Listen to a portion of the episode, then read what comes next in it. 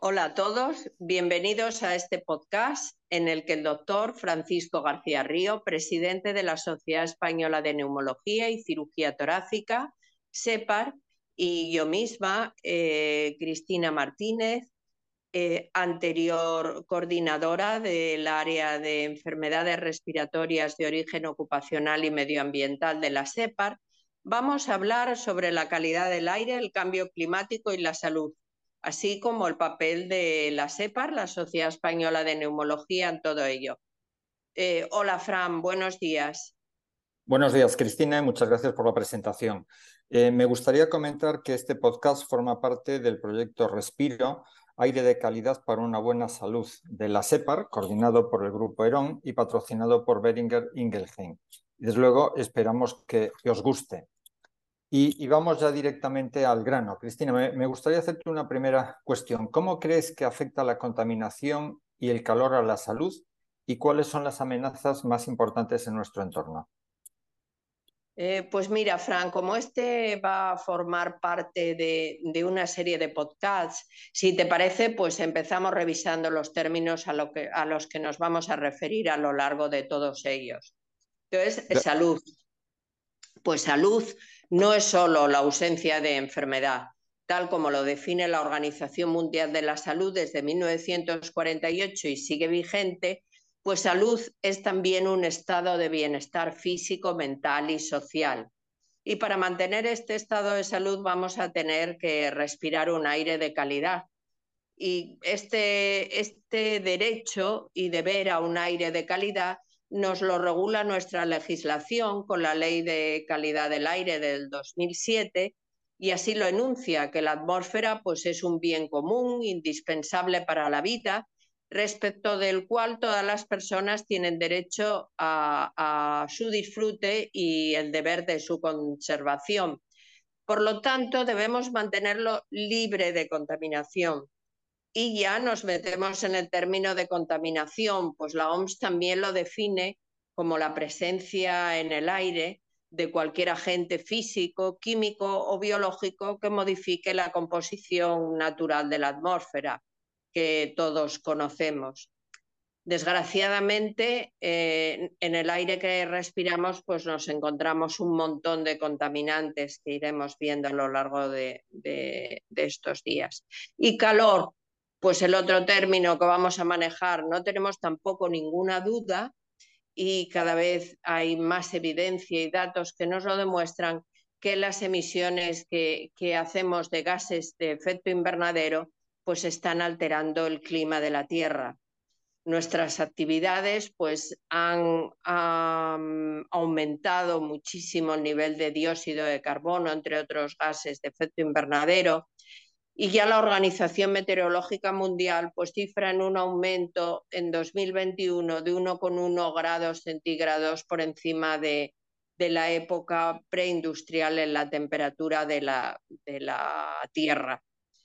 Por lo tanto, eh, pues mm, hablamos de la mayor amenaza global para el siglo XXI, que es el cambio climático. Y esto pues es una amenaza importante para la salud porque bueno, pues va, va a hacer un aumento de fenómenos meteorológicos que van a ser más intensos y frecuentes, olas de calor, incendios, sequías, inundaciones esto va a alterar la carga y el patrón de distribución de enfermedades mediadas por diferentes vectores. Estamos asistiendo a ellos, a los alergenos, los virus. Y bueno, pues todo ello va a modificar también la calidad del aire. Es, una interrelación entre, entre el cambio climático y la contaminación atmosférica estrecha y clara cada vez va a haber, pues estamos viendo episodios de intrusiones de, polvo, de episodios de calima, los incendios contaminan muchísimo el aire y bueno, pues así que hablamos de, una crisis de salud, que es, que es lo que en donde estamos, ¿no? Una crisis de, de salud global. Y en este aspecto, eh, pues eh, como presidente de, SEPAR, Frank, ¿qué, importancia crees que, damos desde SEPAR al cuidado de la calidad del aire? somos pues líderes en la lucha contra otro enemigo como ha sido el tabaco, como continúa siendo y ahora pues nos enfrentamos a estas amenazas. Muchas gracias, Cristina. Y desde luego, desde nuestra sociedad científica, desde SEPAR, estamos, eh, como bien sabes, has formado parte de su junta directiva hasta hace apenas unas semanas, eh, estamos convencidos y estamos implicados en la promoción del cuidado de la calidad del aire. Eh, nuestro enfoque como sociedad científica nos dirigimos a las enfermedades respiratorias, pero nuestro enfoque se centra en la salud respiratoria. Lo que, lo que buscamos es la promoción de la salud y, por lo tanto, obviamente nos, nos preocupa el abordaje de, la enfermedad, pero también para nosotros es esencial y es crítico las medidas de prevención y de evitación de la, enfermedad. Y como dices, eh, durante muchísimas décadas eh, nos hemos centrado en, el tabaco como gran factor de riesgo y en este sentido hemos alcanzado un notable liderazgo, pero desde luego desde hace años eh, tenemos la convicción firme de nuestra implicación en el cuidado de la calidad del aire. Nos parece que es tan importante o más que es absolutamente crítico y que resulta vital para la promoción de la salud y, e incluso para evitar la propia progresión de las enfermedades, como has dicho anteriormente. ¿no? Y eso se justifica por, por tener, como, como has mencionado, un área específica para dedicarnos a las enfermedades respiratorias de origen eh, ocupacional y medioambiental. Y además se manifiesta en acciones directas que, que, estamos llevando a cabo. Estamos interactuando con los decisores políticos, con las autoridades, tanto a nivel de, nacional como el Ministerio de Transición Ecológica como a nivel de distintas comunidades o incluso a un nivel local eh, en, distintos municipios. Estamos actuando también con otros organismos profesionales, pues por ejemplo con la Organización Médica Colegial para establecer eh, circuitos que eh, las acciones relacionadas con la sanidad tengan un menor impacto en la huella de carbono. Y también estamos muy preocupados por la formación de nuestros asociados, de nuestros propios profesionales y por generar cada vez una mayor conciencia de la importancia de la calidad del aire. Y yo creo que un muy buen reflejo de ello es que ahora mismo estamos llevando a cabo un máster precisamente en contaminación ambiental que ha tenido una entusiasta respuesta por parte de un número muy importante de nuestros socios. E incluso financiamos actividades concretas, pues por ejemplo ahora mismo estamos llevando a cabo un, proyecto de investigación en relación con el gobierno canario de salud para evaluar el impacto que ha tenido eh, la erupción volcánica que se produjo pues, hace relativamente poco tiempo sobre la salud respiratoria, pues todo el, impacto de, de, los gases emitidos sobre la calidad del aire es necesario analizar qué, repercusión tiene. Por lo tanto, eh, SEPAR está plenamente convencido de ello, estamos trabajando en ello y desde luego necesitamos aumentar todavía nuestro esfuerzo en este sentido. Y, precisamente, quizás recabando esto, tu, perspectiva como ex coordinadora del área ERON de nuestra sociedad, eh, ¿Cómo crees que podríamos implicar a un mayor número de nuestros socios en acciones relacionadas con la contaminación ambiental en sus distintas áreas de, dedicación? Tenemos, eh, como sabes, 14 áreas en, nuestra sociedad. Nuestros socios están eh, distribuidos en, muchas de ellas y, nos gustaría de alguna forma, y esto lo hemos comentado muchas veces, es un impulso de la Junta Directiva, hacer crecer todavía más el herrero como, como se merece y como requiere la situación. ¿Cómo crees que actividades podríamos plantear para conseguir este efecto? Bueno, pues eh, Fran, sabes que, estamos ahí continuamente pensando sobre, sobre, esta cuestión, ¿no? ¿Cómo podemos implicar a, un mayor eh, número de socios y, y, sobre todo pues llegar a la gente joven? Yo creo que todos los profesionales que formamos parte de SEPAR, eh, todos estamos implicados en, en la salud respiratoria y entonces tenemos que involucrarnos en, el cuidado del medio ambiente, de, la calidad del aire, porque, porque va a afectar a todas las áreas de, la salud respiratoria. Y tenemos que, conseguir que, hagamos, mm, que ayudemos a, prevenir y adaptarnos. Muchos cambios de estos pues ya eh, van a ser desgraciadamente inevitables, ¿no? cambios que, ya no vamos a, poder evitar. Y entonces vamos a tener que ayudar a, los pacientes y al ciudadano a adaptarnos a estos cambios. Eh, eh, nuestro, nuestro trabajo es claro, tenemos que hacer prevención, tenemos que identificar cuáles son los colectivos más vulnerables y entre ellos tenemos nuestros enfermos respiratorios crónicos que van a estar en todas las áreas de trabajo de la sociedad, en los pacientes con asma, los pacientes con enfermedad pulmonar obstructiva, con enfermedad pulmonar intersticial, con cáncer de pulmón, va a ser un factor de riesgo. Las partículas suspendidas, mm, la, Agencia Internacional contra el Cáncer las declara el grupo 1 de carcinógenos por lo tanto, vamos a tener que, identificar al colectivo más vulnerable. Luego, cuando veamos los pacientes, tenemos que, hacer prevención secundaria, identificar ese efecto de la contaminación y del calor en su patología y eh, ayudarlos, ayudarlos a evitarlo, a minimizarlo. Y luego, bueno, pues además la labor que continuamos haciendo ya desde hace muchos años, como bien dices, pues de divulgación y, promoción de, la calidad del aire. En definitiva, yo creo que es lo que, lo que hablamos muchas veces, ¿no? Que, que para SEPAR el cuidado de, la calidad del aire y del medio ambiente es una acción estratégica y transversal a toda la sociedad de, esto, ¿no? Por ejemplo, habíamos comentado pues algunas acciones ¿no? que salen en la prensa, que tienen mucha repercusión. La ministra titular del MITECO, del Ministerio de Transición Ecológica, pues salió en la prensa yendo en bicicleta. Pues nosotros intentamos eh, acciones ejemplarizantes. Yo sé que tú hablabas de utilizar patinete por Madrid, no sé si esto bueno, ¿qué, crees que ya fuera de, estas bromas, ¿qué, crees que SEPAR puede hacer más como, como una labor de que llegue más a la gente joven, a la sociedad, de, de su implicación real, la que tiene? Sí, pues eh, este desde luego es uno de los motivos de, preocupación actual. Estamos haciendo cosas, pero indiscutiblemente podemos y tenemos que hacer mucho más. ¿no? Estamos haciendo eh, medidas ejemplarizantes a nivel interno. ¿no? Pues, por ejemplo, en la organización de nuestras sedes hemos establecido circuitos para reducir la, emisión y la huella de carbono en el, en el, funcionamiento interno. Y yo creo que esto es una eh, medida eh, ejemplar y, resultar más eficiente. Estamos tratando también de racionalizar, acotar, reducir los viajes, los desplazamientos de, nuestros socios para reuniones, para distintas actividades por todo el impacto que ello puede tener.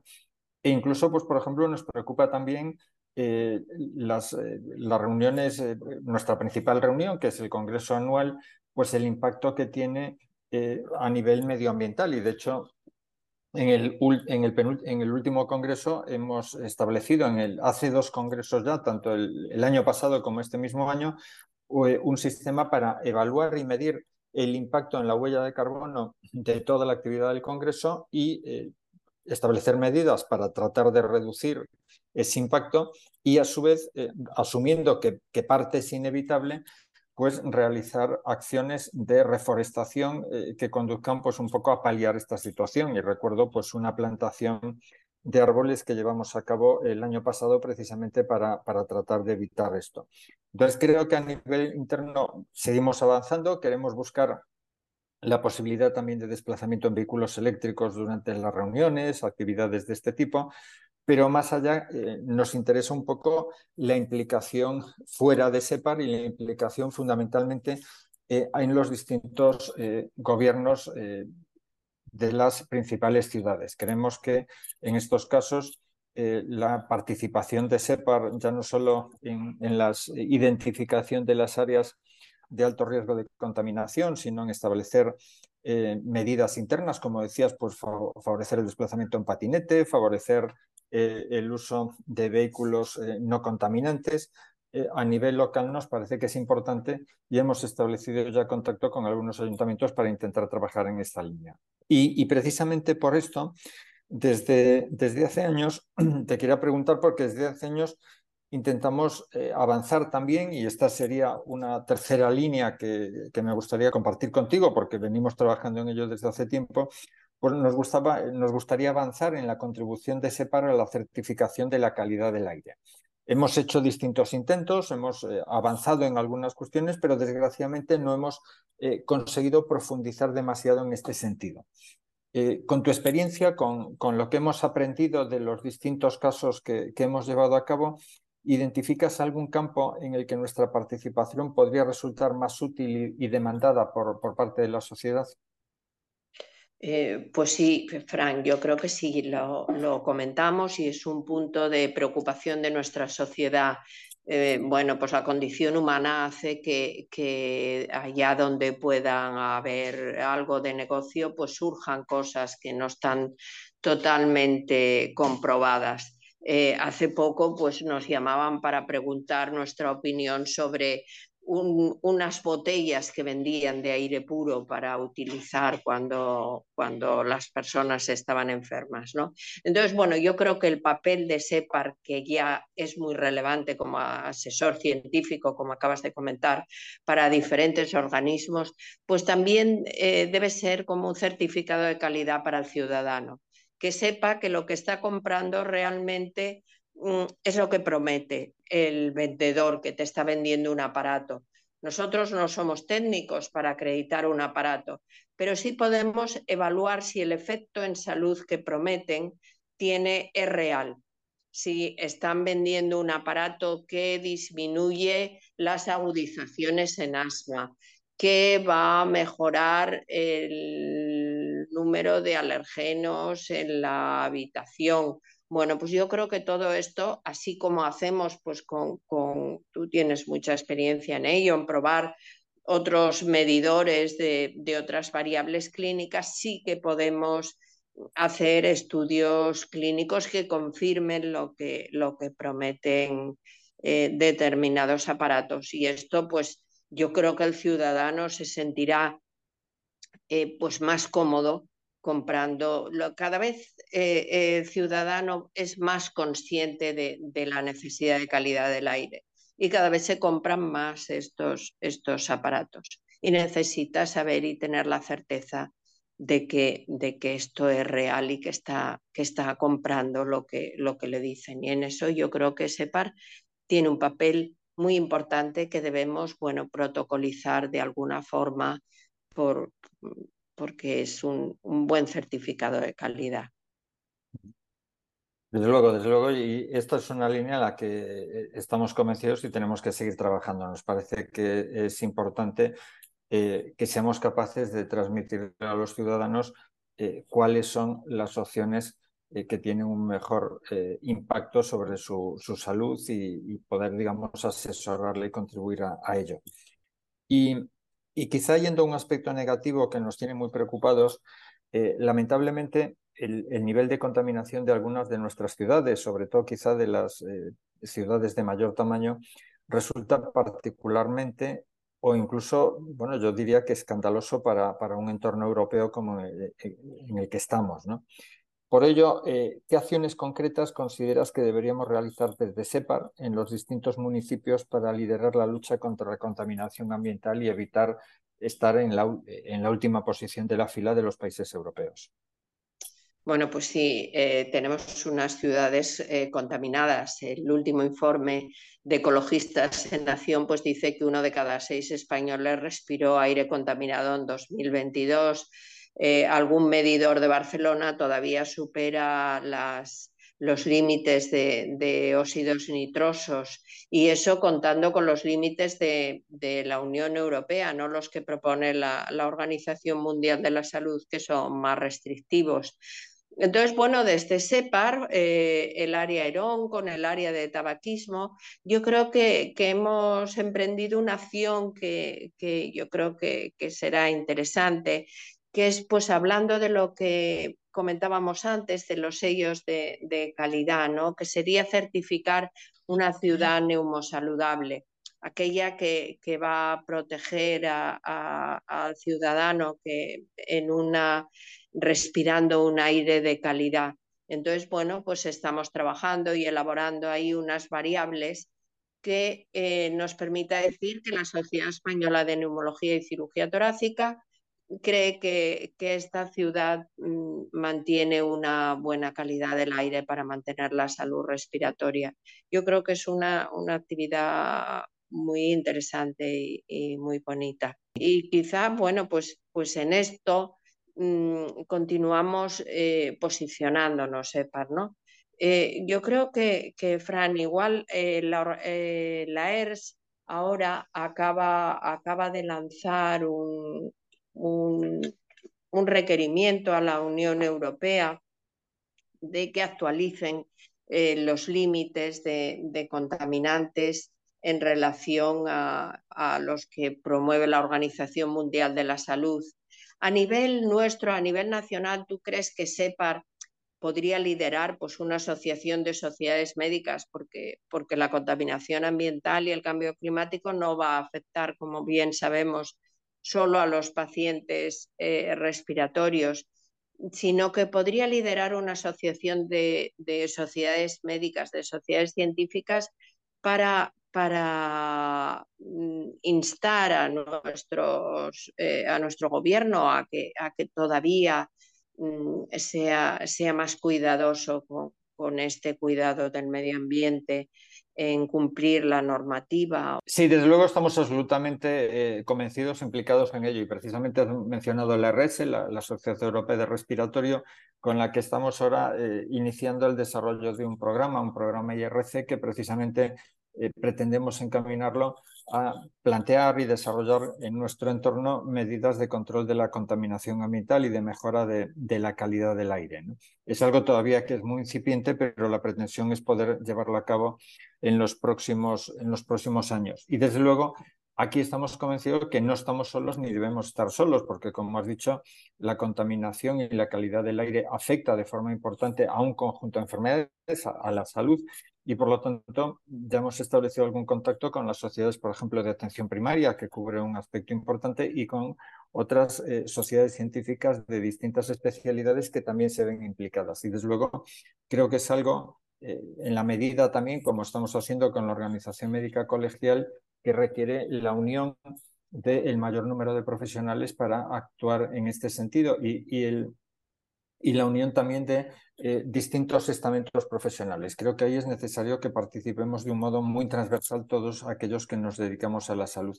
Y me permitiría decir que no es suficiente solo con las sociedades médicas o, las sociedades científicas, porque también se incluyen, por supuesto, otros profesionales sanitarios, sino que necesitamos también contar con las asociaciones de pacientes. y en este sentido, Estamos trabajando con un número muy importante de asociaciones de pacientes, eh, liderados por la Federación de, Pacientes, por FENAIR, y queremos eh, trabajar y seguir desarrollando actividades en esta línea. Pues eh, sí, yo creo que, que continuamos trabajando todos juntos por, por, la calidad del aire y el medio ambiente. Yo creo que si te parece, Fran, pues lo dejamos aquí y recordamos a nuestra audiencia que en la web de SEPAR podrán también encontrar otros, otros podcasts dentro del proyecto Respiro, aire de calidad para una buena salud. Así como una infografía relacionada con cada uno de ellos. Gracias a ti, Cristina, y muchas gracias a todos los que nos habéis escuchado.